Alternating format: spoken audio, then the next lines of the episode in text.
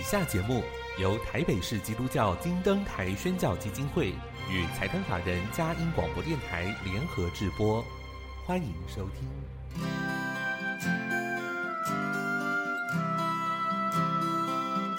在现代紧凑的生活节奏里，以爱建立和谐的家庭生活，以喜乐专业的态度投入服务，一起营造你我的美丽人生。成为一个快乐又丰富的译文生活家。译文生活家，本节目是由林森南路礼拜堂社团法人中华民国合家欢协会、佳音广播电台联合制作，欧灵静主持。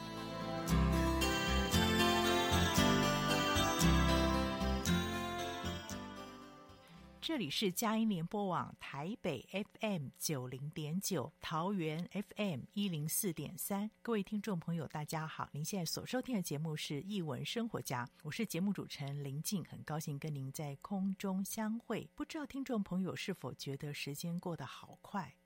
又到了岁末年终感恩的日子，特别是在两周就是圣诞周了。听众朋友，您正在为您自己的小孩或者是朋友的孩子预备礼物吗？或是您自己心中就有个爱听故事的孩子？那么你更不能错过今天的节目了。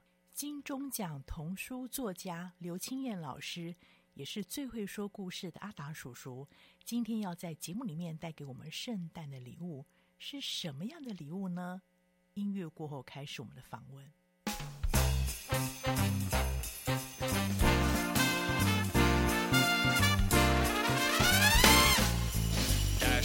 Through the snow in a one-horse open sleigh, o'er the fields we go, laughing all the way. Bells on bobtail ring, making spirits bright. What fun it is to ride and sing a sleighing song tonight. Oh, jingle bells, jingle bells, jingle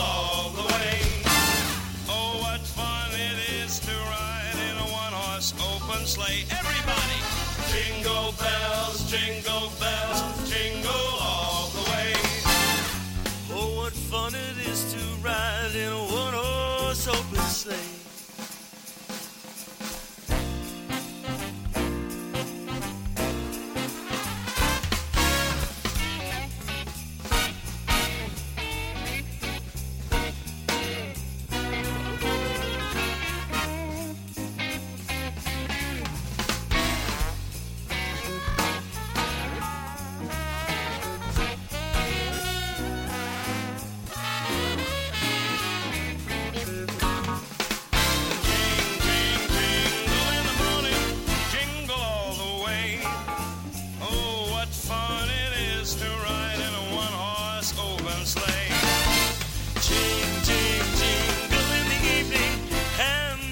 say, Gee, what fun it is to ride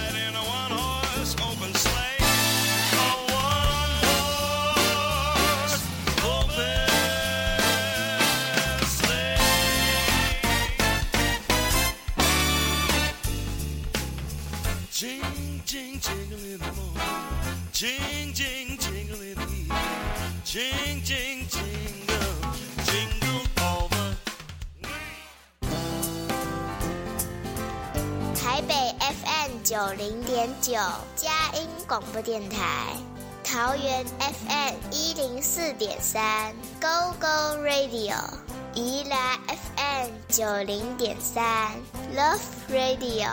这里是佳音 Love 联播网，精彩节目，欢迎继续收听。欢迎回到艺文生活家，我是节目主持人林静，很高兴跟听众朋友在空中相会。又到了岁末年终的季节，听众朋友，您走在街头上，有没有觉得整个氛围非常不一样呢？无论是店家的橱窗，或者是百货公司的音乐，都散发着一些特殊的气息。特别是小朋友应该最喜欢这个季节，因为有圣诞节。听众朋友，您在为孩子预备圣诞礼物吗？圣诞节难道只是一个收礼物的季节吗？今天我们要请到的是最受小朋友欢迎的阿达叔叔，也就是童书作家刘清燕老师来到节目当中分享。清燕老师，你好，欢迎你。啊，林静好，各位听众朋友，大家好，圣诞快乐！快到了，对，快到了啊！这个月非常缤纷。哦、我知道圣诞节对我们每一个人来讲都是一个很重要的日子。对对，对可以跟我们分享一下圣诞节的由来，还有你会怎么样来过圣诞节？你知道吗？我每一年从什么时候开始过圣，预备过圣诞节？我觉得你应该很你，你什么时候？你什么时候？我就是过完感恩节之后，你过完感恩节之后，对对，差不多。哎，我也差不多，差不多嘛。对对对，但我通常啊，十一月。我其实会更早，也就是说十一月中或十一月初就开始。过得很快耶！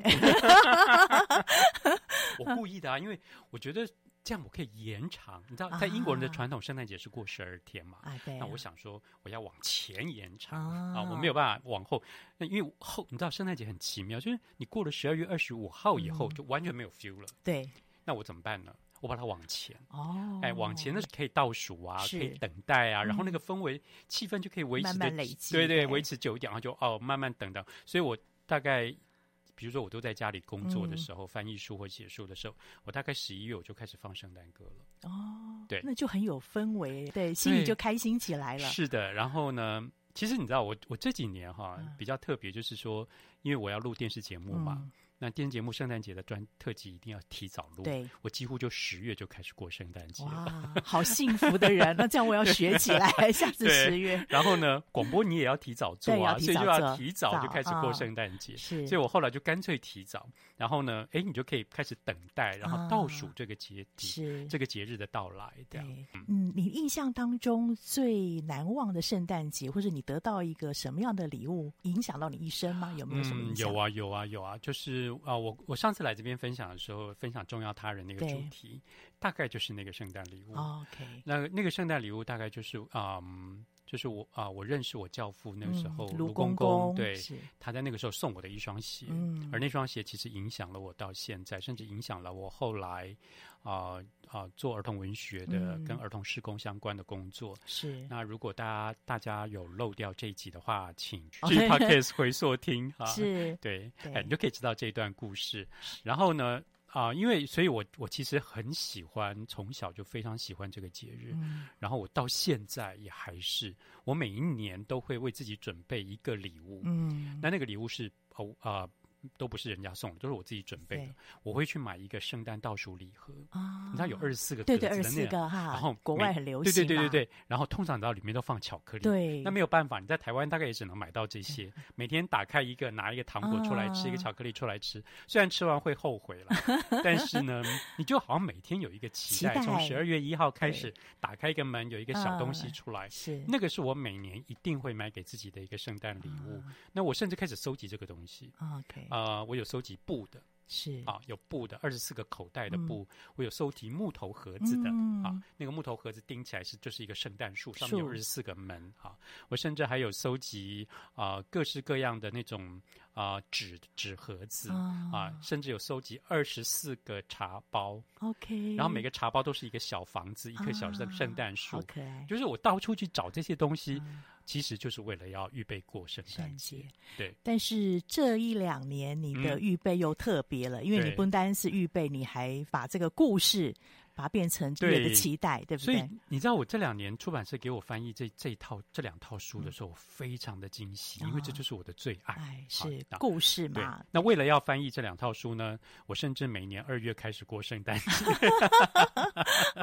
为什么？因为这两套书呢，在必须跟国外合印，对，那我就是在我必须提前把它做一翻译好嘛，是，所以我二月就开始把它翻译啊、呃，他们要交出去之前，我就要开始翻译。哦、那我二月就开始过圣诞节啦。这两套书是什么呢？就是其实我觉得现在出版社很聪明，他把所有的过去出版过的书缩小了，嗯、对，缩成 mini size 啊。哦很小的 size，然后把它放在一个大纸盒里面，啊、然后放了，然后开了二十四个门。门对，那你每天就可以开一个门，拿一本小说出来。期待哦，你抽到什么故事？对，对。我在收到的时候，我在想，因为特别要把圣诞节的故事挑出来嘛，对，我就说哇。我得要每个都拆过来看看，因为它是盲盒，它是盲盒，对，对，让你根本不知道你今天打开来这这这今天打开来的这个门里面藏一个什么样的。所以我们大人其实还是会有惊喜，对不对？那个期待的。我去年拿来送了几个大人，他们每个人都哇哇哇，然后今年还在问我说啊还有没有？所以你应该每年都要翻译一套，这样每年二月就 开始。我很想哎，我甚至在这个之前我自己就买了两套，啊，一套是啊跟那个嗯。跟那我过去翻译的一位作家有关的书，嗯、就是你知道那个 Julia Donors，他们夫妇他们做创作的书，然后就有很多的的作品集，他们把它做成一套。嗯、然后我还翻啊，还有另外一套是跟史努比有关的，啊、嗯。但今天这两套呢，我其实我翻译的这两套叫《倒数计时圣诞快乐》哈、嗯，那它其实都就。就是这个这家出版社把他过去出版的一些童话故事，嗯、一些跟圣诞节有关的故事，嗯、把它迷你化了以后，啊、放在这些小门里面，面然后让小朋友可以每天拿一个拿一本书出来。是那家长其实就很适合用这个来陪小孩过圣诞节啊，嗯、每天打开一本，然后看看哦里面有什么故事，讲一个小故事，然后呢来一起等待圣诞节。是那这个东西其实是有一个传统的、嗯、哈。这个东西的由来，这个叫做啊，我们称为降临历。嗯，所谓的降临历呢，英文叫 Advent Calendar 哈。嗯、那个降临历的意思就就是在等待圣诞节的到来，嗯、等待耶稣的降临。降临对，耶稣的降临。那这个最早从哪里来呢？是其实大概在十八世纪末、十九世纪初的时候，嗯、德国的路德教派的信徒。嗯、那因为他们很看重这个节日，所以他们的父母呢就会做一个。木头盒子，嗯，那那个木头盒子里面有二十四个格子，啊、呃，之前呃可能不见得每个格子都有门啦，但后来发展成每个格子都有门。那每一个格子里面就会放一段跟圣诞节有关的经文，经文对，对。他们就拿出来。啊，比如今天是一号，就把那段经文拿出来，嗯、全家一起背诵那段经文，嗯、然后一起用这段经文等待纪念耶稣的诞生，对，这样。我觉得很有仪式感哎，对，对对很有仪式感，而且你还可以帮每年帮小朋友把这个圣诞节的这个真正的经文跟内容熟悉一遍。嗯，嗯很谢谢阿达叔叔，让我们知道了降临历的由来，对，对不对？从路德教会，嗯、但是延伸到现在，其实每一个家庭父母亲，不管你的信仰是什么，你还是可以为孩子预备这样的惊喜。我觉得那是一种爱的传达。嗯、有时候。太多的糖果这些东西，现在孩子已经 不稀奇了。对，对，不要买巧克力的，我现在都不买巧克力的。巧克力吃了会啊，一开始吃很开心啊，但吃了会后悔。而且四天都吃巧克力，很可怕的。对对对对对。但是有一个好故事，嗯，带给他们更多的惊喜。而这些故事有些是我们小时候看过的，对。但再一次。阅读的时候，那个复习温馨的感觉还是依旧在那边。对，他们有一些熟悉感，是。但更重要是，打开门之前，他根本不知道是会拿到什么，所以他就开门那一刹那会有个惊喜。惊喜哇哈！那我去年就听到很多朋友，因为去年就有发行一套，啊、那今年又有一套。去年就很多朋友说，这这给小朋友，他们每每一天就在吵着要 开那个门，每一天都要吵着说我要开门，我要开门。应该要有个三百六十五天，这样每天都读一本书，对，读一本书了，不错。阅读如果是这种方式，我想孩子一定更乐意亲近。是，而且到圣诞一。夜的晚上，你可以把二十四个故事都复习一遍，嗯、没错，然后度过一个非常温馨、很有那种亲子亲密感跟很很有故事的一个夜晚。是，嗯、那到底这二十四个故事，嗯、其实有两套，就有四十八个故事，有哪些重要跟圣诞节有关的？其实有一些是跟歌曲的来源有关系。对，对，我们先进一段音乐，待会来听听看阿达叔叔来告诉我们。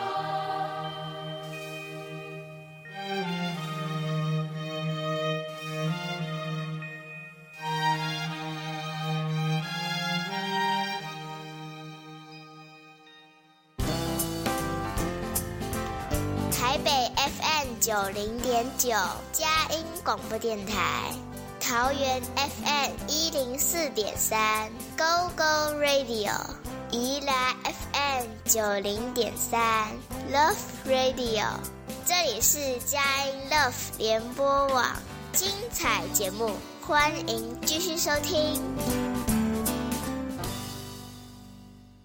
到《艺文生活家》，我是节目主持人林静。今天非常荣幸，请到我的好朋友刘清燕老师来到节目分享。刚清燕老师来的时候，开心的过来，因为她带了一个圣诞的礼物盒过来，要介绍给大家。到底是什么样的圣诞礼物呢？要请清燕为我们做一点分享，因为里面有好多跟圣诞有关的故事。对，我想我今天就把这两个礼物礼物盒啊，先帮大家拆了啦。因为拆的好高兴哦！对，我们刚刚全部都把它拆开来，开心。那为什么全部？拆开来是因为，呃，我想把里面跟圣诞节有关的故事全部挑出来跟大家分享。嗯、对，那所有的圣诞节呢的礼物跟圣诞节的故事都缘起于最早的一个圣诞夜。嗯、那最早的那个圣诞夜就是耶稣诞生的故事。对，对，所以他我觉得这里面最重要的一个故事就是圣诞的故事。嗯、这一本，那这本讲的其实就是。耶稣诞生那天晚上的故事，嗯、是。那我们现在所有的礼物，所有的圣诞故事，都是从这里开始的。嗯、如果没有那天晚上，我们没有圣诞节。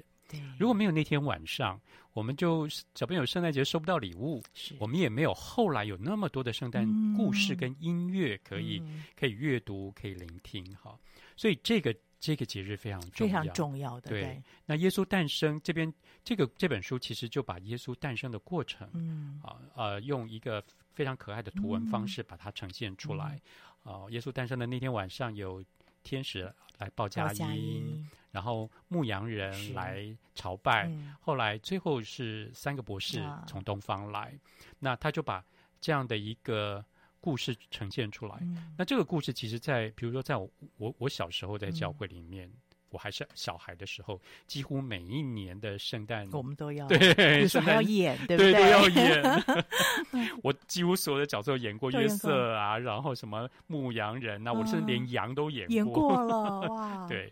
那其实我觉得这个很有趣，就是在小朋友很熟悉的故事里面，嗯、我们其实以前跟他强调说，这个故事其实是所有圣诞故事的源头，对，而它是最重要的一个故事，因为小声音带来的啊、呃，不只是呃世世上的平安啊、嗯。呃、爱跟恩典，嗯、还有很重要的是，他救赎了我们，嗯，嗯，成为我们跟上帝之间和解的桥梁，嗯、所以这个其实可以。这是非常重要的一个故事，嗯、所以呢，嗯，这个故事藏在哪里呢？我不告诉你，哎，不告诉你是几号，但是你一定会看到。对对，所以圣诞节其实对对啊、呃，真正圣诞节的意义跟精神，其实不在于啊、呃、一天到晚收礼物啊、期待礼物这些，因为小朋友的圣诞节第一个想到就是礼物，礼物，礼物，礼物哈。那我们其实也可以跟小朋友好好的分享一下，嗯、其实耶稣到世上来。是是上帝给我们最好的，给我们一个最好的礼物。那你是不是可以把这样的礼物分享出去？嗯，你知道以前我们小时候过圣诞节的时候，圣诞晚会表演完，都会有个圣诞老公公上去发礼物。对，有时候就会撒糖果，然后大家抢成一团。是。后来我自己在当主日学老师以后，我就把这件事情改掉了。嗯，我说我不要让所有的小朋友圣诞节在那边抢糖果。对。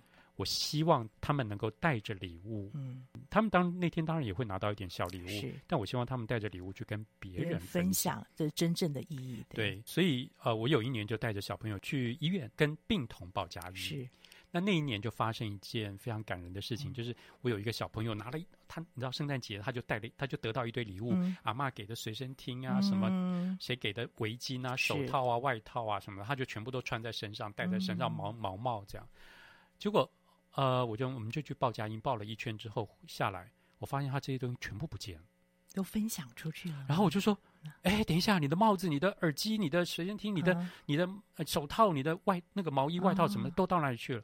后来他才支支吾吾跟我。说他觉得生病的小朋友很可怜，是他把那些东西一个一个送走了。是你让他们亲身看到。对，你知道我那天就因为我穿着大衣嘛，那天很冷，我那天就是裹着他出医院，然后我一边裹着他，我就一边掉眼泪。我想说，这个孩子真的做到我们大人做不到的事。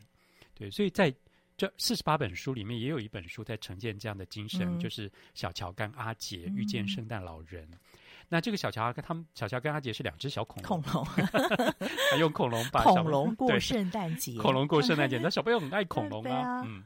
然后这两只小这两个这两只小恐龙呢，就跟所有的小孩一样，啊、每年圣诞节就列一堆清单要给圣诞老公公，说我要这个，我要这个，我要这个，我要这个，我要这个，都是在要，对不对？都在要。结果、嗯、后来他们真的去找了圣诞老人，嗯、就说这是我们的礼物清单。嗯，圣诞老人呢看了以后就说哦，Well，嗯，他就给了他们两样东西，嗯、给了小乔啊、呃、一一个粘土，给了阿杰十支笔。啊、他说啊。为什么给我们这个？我的清单上面没有掉这个。对 对对，那你为什么给我这个？然后呢？后来他们就很难过的、悻悻然的离开。然后，但一出去的时候，发现有一群老恐龙在那边。呃，他们有人在募资，希望能够帮助一些老恐龙。那他们心想说：那那他们拿这个也不知道干什么用。那要帮助老恐龙，那好吧，他们就回去用这些笔去做卡片，是，然后用这个粘土去做了一些小星星啊，然后跟卡片。然后就把这些小星星跟卡片呢，就送去给那些老恐龙，啊、让那些老恐龙好窝心哦，都有圣诞礼物。是。你就想这个，就让我想到有一年我们教会有童军团，对，然后在预备圣诞节的前一个礼拜团集会的时候，那时候我们请小朋友自己预备那个鞋子的盒子啊，把家里面你自己的喜欢的文具，你觉得哎已经够用了，放进去，而且是要是新的，对，然后最主要是在那个鞋盒上面会自己做装饰，嗯。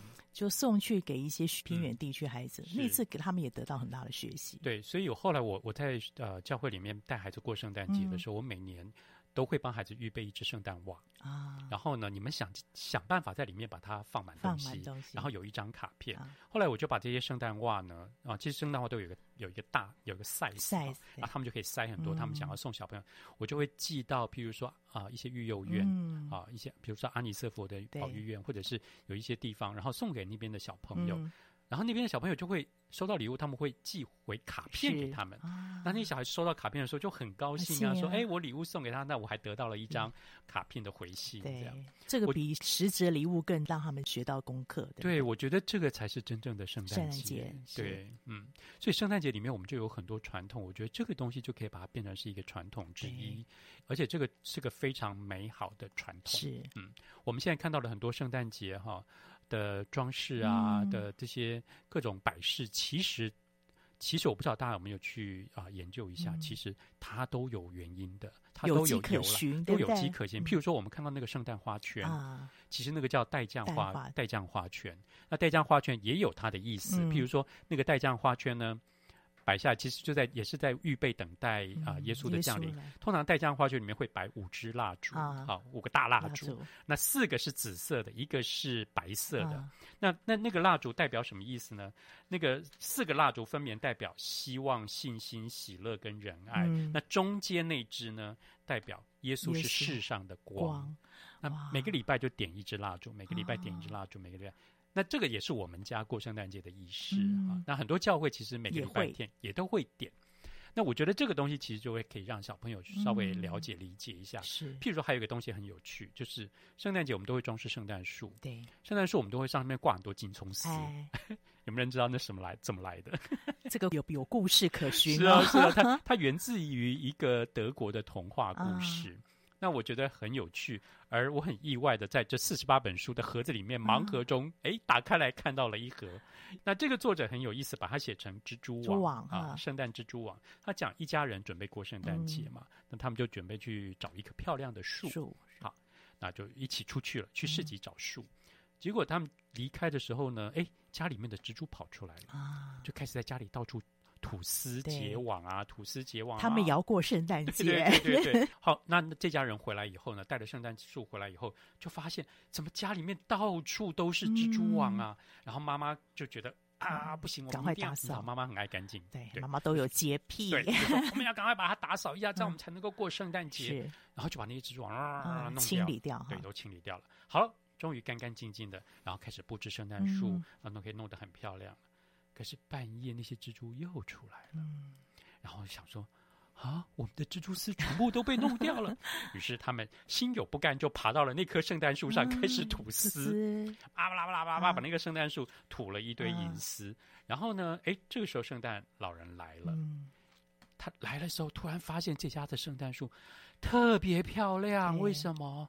因为上面有一些闪闪发亮发亮的银丝在上面，然后亮亮的这样，然后就觉得哇，这棵圣诞树实在太漂亮了。啊、于是这些蜘蛛丝呢，后来就衍生成我们在圣诞圣诞树上挂的那些金银葱线。哦，原来是这样来的。所以听众朋友不要小看圣诞树，其实每一个摆饰都有它自己的意义在那边。是的，对，对。而那个其实。其实这个就是我们可以跟小朋友分享的事情嘛，是就是说小朋友们在挂这些金葱丝的时候，嗯、你就你就可以跟他说，你知道这个东西的由来是什么吗？啊、是。然后如果你带他一起读这个故事，我相信他一辈子都会记得。不会忘记。对。嗯对，所以圣诞节就就有很多这样有趣的传统，嗯、比如说像我们家圣诞节的时候，你们家圣诞节会不会做什么特别吃的东西？我们会做姜饼人啊！你看姜饼人也是一个童话故事，对，对，对不对？那我们家也会做一些圣诞的饼干，饼干。那我们家特别会烤一个布丁。啊，哦、对也是有一个由来的。对，那个是英国人过圣诞节的一个传统。嗯、你知道英国有一段时间政那个呃政治跟宗教在纷争嘛？纷争对。啊、呃，亨利八世搞了一个很可怕的那个政政治纷争出来，跟宗教的纷争。那后来呢，他们就必须就是有一些天主教徒就就受到迫害，嗯、所以他们就开始躲。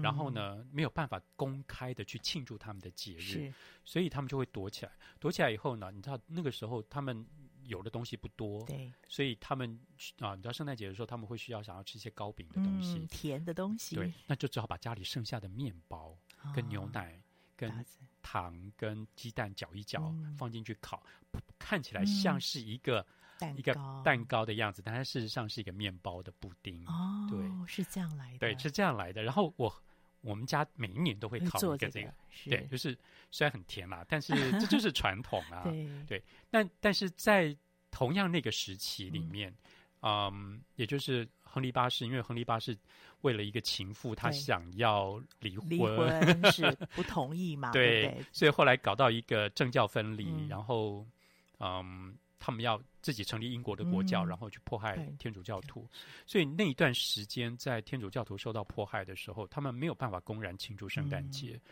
所以他们就呃，有人就写了一首歌，嗯、透过那首歌呢来传递一些很重要的信仰的意涵。嗯、那那首歌呢，所以那但是那首歌又不能很公然的把。他们想要讲的这些这些天主教的这些，要有一些隐喻，对对对对对对，你不能公然写在歌词里面嘛，那一定会被查，所以他们就把它写的像是一首嗯小情歌，圣诞节的小情歌啊、呃，但非常有趣，嗯、它里面呢暗藏了呃十二个数字，十二个数字等于摩斯密码的一个，对，非常有趣，对。所以这个这个十二个数字其实很有意思，嗯因为嗯，这首歌就是我们很熟悉的《Twelve Days of Christmas》哈，圣诞节的十二天。是为什么是十二天？因为是圣诞啊，英国人过圣诞节其实是要持续十二天的哈，嗯、就是过年对，对，一直到过年这样。所以这十二天几乎都是他们在过圣诞节的日子。嗯、所以这首歌就是用这十二天来讲说，呃，圣诞节过这十二天的时候，我的情人送我什么？哦。送我一只呃梨树上的松鸡，两只斑鸠，三只法国母鸡，四只歌唱的小鸟，五个金戒指，巴拉巴拉巴拉。而且它慢慢叠加上去的，对不对？这这是一首英文歌嘛？那那后来这首这首诗被人家谱了一个曲，对，然后就变成是一首很有名的圣诞歌。你随便在网络 YouTube 都点得到。是，但是我刚刚说这里面暗藏着摩斯密码。这十二个数字其实代表了十二样跟天主教有关的一些圣经的隐喻，哈、嗯，一些真理的隐喻。譬如说，一开始讲到 “My true love sent to me”，哈、嗯、，“true love” 指的是上帝，“me” 就是我。嗯，那梨梨树上的那只松鸡呢，嗯、指的是耶稣。耶稣。两只鸽子指的是新旧约。嗯。三只法国的母鸡指的是性望爱。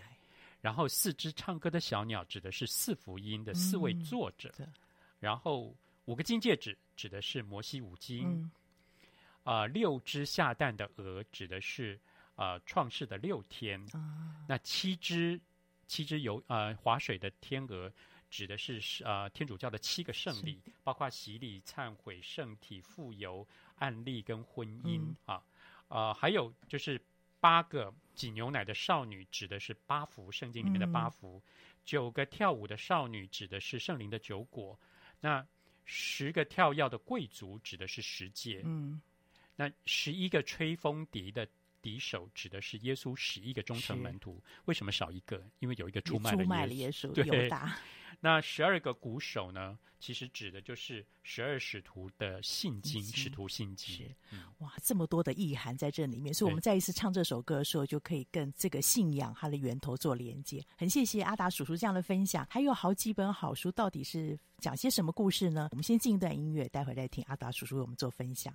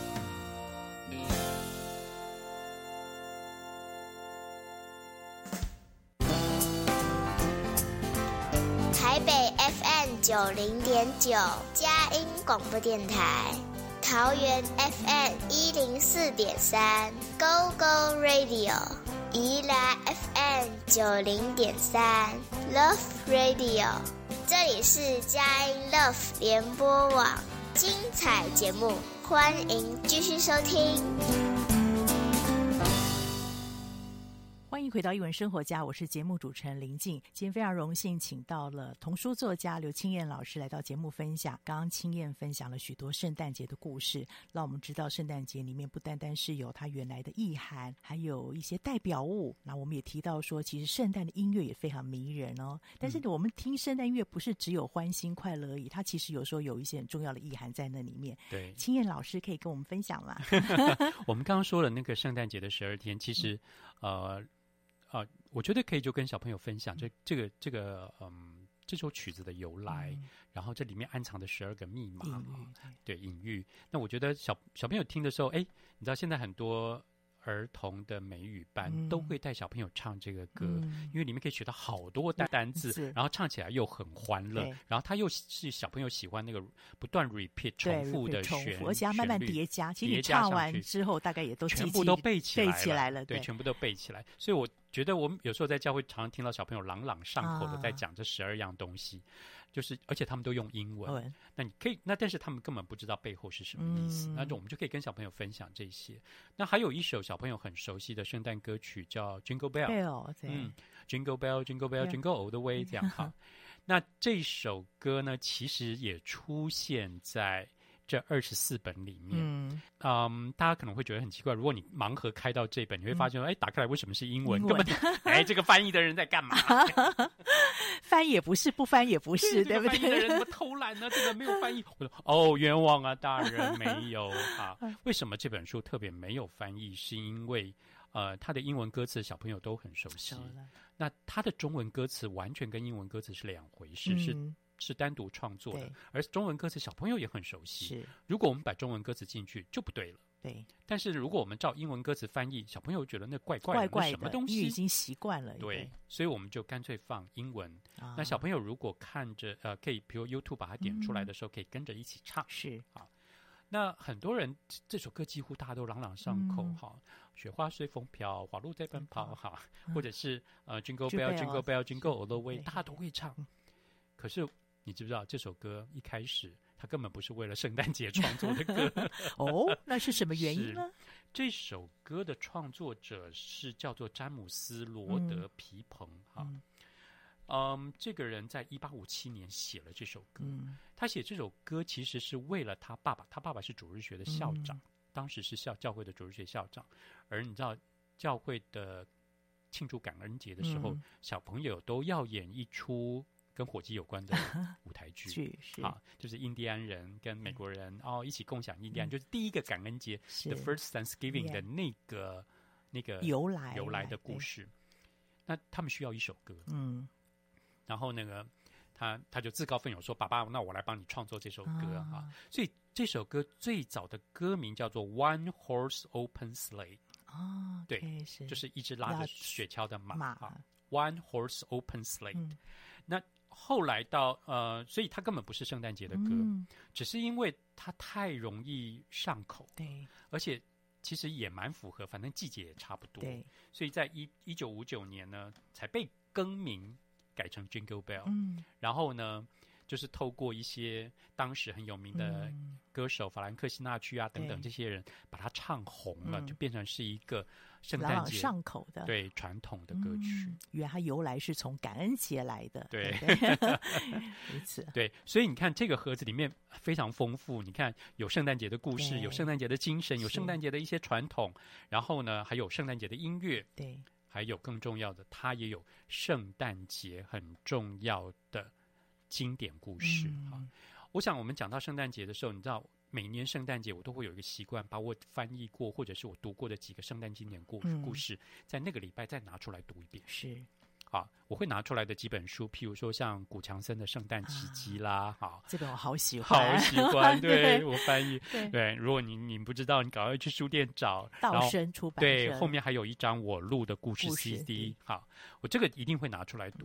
还有另外一本，我也一定会拿出来读的，就是狄更斯写的《Christmas Carol》Christmas Carol，圣诞颂歌。那我其实不太喜欢坊间有一些书把它翻译成小气财神，嗯，好，第一个那太直接了，嗯，第二个那太没有圣诞精神了。圣诞颂歌是啊，呃，狄更斯非常重要的一本书，也大概就是他最代表作。对他跟啊，呃，这本书跟《孤雏泪》嗯，Oliver Twist，其实 Oliver Twist 其实是他最具代表、最为人所所熟知的两本作品哈。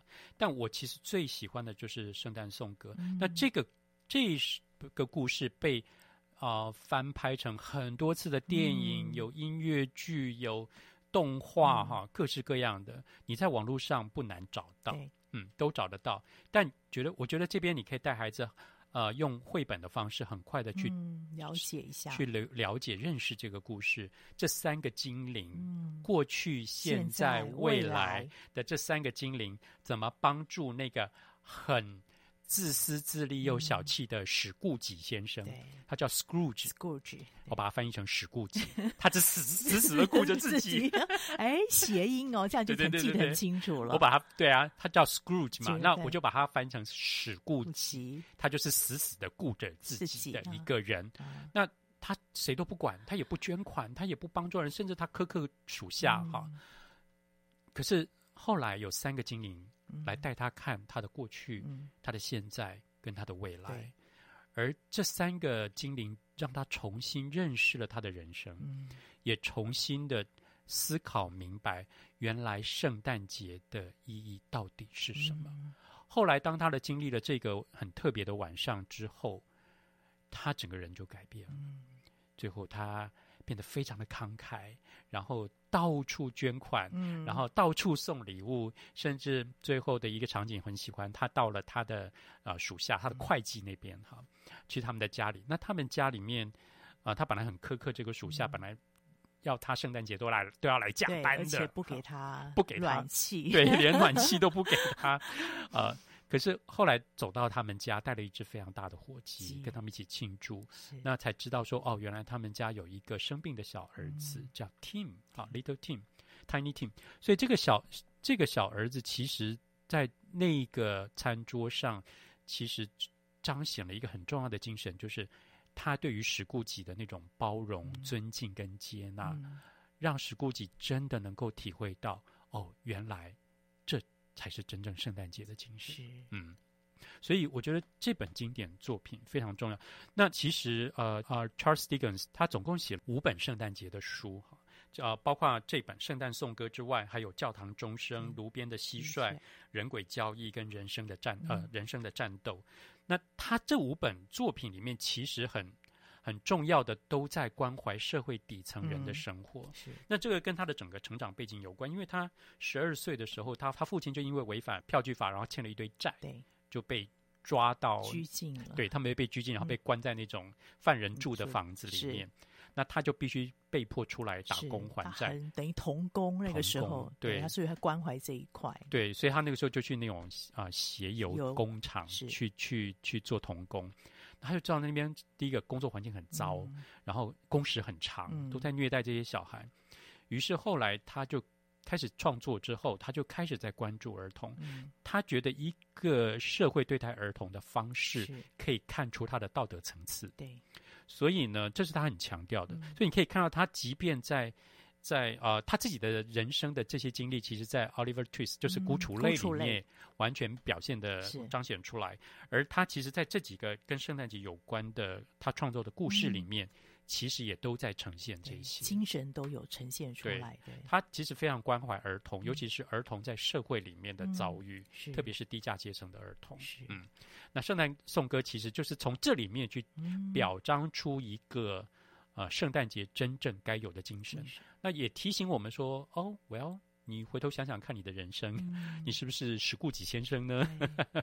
还是你，你是一个愿意啊慷慨分享的人呢？好在还有未来可以进行。对，史固己先，看到自己的未来的时候，快要快要崩溃了。对对，因为发现都没有人来，他死了，啊、没有人来吊唁他，所以他后来其实醒悟了，他不要那样的未来。所以故事是有力量的，可以改变的。嗯。所以在这里面，你可以看到，像这个就是非常非常经典的故事，在圣诞节一定要跟小朋友分享。那如果你的小朋友还小，他还没有机会去读这本经典，可以从这个这本简单的图画书带他入手。好，那这里面的经典其实还圣诞经典还有好几个。另外有一个很重要的经典就是《胡桃钳》。胡桃钳呢，胡桃钳其实它最早是啊柴可夫斯基的芭蕾舞剧。好，对。柴可夫斯基的芭蕾舞剧，但柴可夫斯基并不是这个故事的原创人，嗯、他原是一个霍夫曼，对，德国霍夫曼啊、呃，德国作家霍夫曼的一个故事，嗯、他写的是胡桃钳跟老鼠王，老鼠王。有点童话故事的感觉，对，它是一个童话故事。嗯、那后来呢，因为柴可夫斯基为了想要。取悦，因为他常常去侄子家过圣诞节，嗯、他要取悦他们家的那个他那那几个小侄子，然后就弹奏，然后把这个故事说完了。啊、后来他就发现，哎，这个可以变成一个很棒的芭蕾舞剧，所以他就开始谱曲。嗯、那他的三大芭蕾舞剧其实都跟童话有关，有跟天鹅湖啊，嗯、那个呃睡美人，那再就是胡桃钳。胡桃钳是他最后一部的芭蕾舞剧哈、嗯，所以。他就把那个故事很忠实的呈现。那如果大家有兴趣，可以上网把这个芭蕾舞剧点出来给小朋友看。嗯、那这里面可以先让小朋友熟悉这个故事，故事对，对，也就是说，这个胡桃钳被送到这个小女孩克拉拉家里面以后发生的事情。嗯那些鼠，那些老鼠辈们，怎么想冲出来破坏他们家？可是却被胡桃钳勇敢的击败了。而后来胡桃钳甚至带着他走到另外一个很特别的奇幻的世界里面，嗯、一个呃糖果王国。嗯，糖果王国里面的小孩好爱这一段哦。哦然后那那个音乐也非常有趣，非常欢乐。那在那边经历了一些非常我觉得很梦幻的事情。世界，嗯，但也非常有，有音乐，对不对？对。然后那个有音乐，而且重点是有很多零食、美食、很难抗拒饼干啊、糖果啊，都是小朋友最爱的。啊、那我觉得有一些出版社就会把它做一些变化哈，嗯、比如说同样的故事，他把它做成，因为他要要要有音乐嘛，你读这个故事要有音乐才有 feel，, feel 所以他就把它做成是一个音乐盒的圣诞书。啊、是，譬如说像。我手边就有这个音乐盒的圣诞书哈，他、嗯、一边在讲啊，你你可以一边听看，看胡桃钳的故事，嗯、然后一边可以听他的音乐。他用钢片对不对？特殊的对，他就是那种钢片音乐盒这样，嗯、然后你就可以听到哦这一段很特别的音乐。啊、那你一边跟小朋友读这个故事，一边转着这个发条，嗯、你就可以听到这个优美的音乐。是哎。然后想，哎，就很有 feel，你不觉得吗？而且孩子一定会很喜欢。你看，很有趣啊、哦！嗯、我觉得这些设计就很特别。然后你一边读一边听这些音乐，就很有圣诞节的感觉。觉，得现在的阅读方式对孩子来讲也可以多元化，嗯、对不对？然后各种方式都可以让他体验圣诞节。嗯、如果小朋友对这段音乐哦熟悉了，嗯、他想要了解整个胡桃钳的音乐，对，哎，我们就上网去找看 YouTube 上。那同样的呢，还有另外一个故事，嗯、你也可以一边听音乐一边读。那这个故事其实是圣诞节非常，我们今天谈圣诞节，这、嗯、是非常传统、非常重要的一个传统的故事，叫做嗯，《The Night Before Christmas》。其实我一直觉得它的英文念起来比较顺啊，就是圣诞节的前有那个押韵哦。对，圣诞节的前一夜。嗯、那它其实也是一首诗，最早也是一首诗。嗯、它的作者呢叫 Clement Clarke。嗯，好，Moore，好，Clement Clarke Moore，摩尔先生呢，其实你知道一开始的时候，大家根本不知道他的作者是谁，嗯，就大家那边传传传传，对，后来是摩尔先生跳出来说，这是最早是他做的，嗯，那他为什么做这首诗呢？因为这首诗最早其实是他写给，你知道他有九个小孩，嗯，是他写给小孩的一首诗，好，那最早的呃诗的名字叫做 A Visit from Saint Nicholas。好，就是圣圣尼古拉斯的来拜访，拜访嗯，对。那他就是念给小孩听，然后在圣诞夜床边故事这样。嗯、可是后来有一天，这个他就呃带到朋友家去了，嗯、然后呢就在那边朗读给他的一些朋友听。然后那个朋友是一个军人，嗯、然后就把他这首诗呢抄下来以后呢，就放在他们的那个、嗯、那个军军方的报纸上就登出来了。登出来后被一个被一个女孩子看到，她认识就她就她就把它剪下来，嗯、然后送给他的一个编辑。嗯然后那个编辑就把它编成书，把它印出来，嗯、先印在报纸上，后来把它编成书。那当时大家都不知道这个作者是谁，嗯、可是后来你生呃摩尔先生看到以后就跳出来说：“这是我，这是我，我是作者啊。”那今天我们看到的就是这个版本。对是。那这这本书里面呢，它也被做成音乐盒，里面有一个我们很熟悉的音乐《Deck the Hall》。对不对？就是装饰大厅。那这首歌其实是十六世纪的，原本是用来庆祝新年的一首歌，嗯、呃，并不是为了圣诞节创作的。那这到十九世纪才被人家啊、呃、填了词，然后呢，变成了一个我们现在耳熟能详的一首圣诞歌。那你就在读这本这个圣呃圣诞夜的故事的时候，他在讲圣诞老公公来的过程，小朋友非常喜欢。你可以一边听，然后一边读这个故事，嗯、一边等待圣诞老公公的降临。阿达叔叔，我觉得你今天很像圣诞老公公，带了给我们好多的故事，所以听众朋友有没有觉得非常的温馨呢？你收到了圣诞礼物吗？真正的圣诞礼物是什么呢？希望您今年有一个不一样的圣诞节，在这边祝大家圣诞快乐！圣诞快乐哦！对，也谢谢阿达叔叔。下个礼拜还有，谢谢今天的收听。我们首播在电台，过几天之后，你可以上我们的 Podcast 上面，可以分享给您中南部海内外的朋友，一起来享受圣诞节带给你的意义跟乐趣。我们下周同一时间再会，拜拜。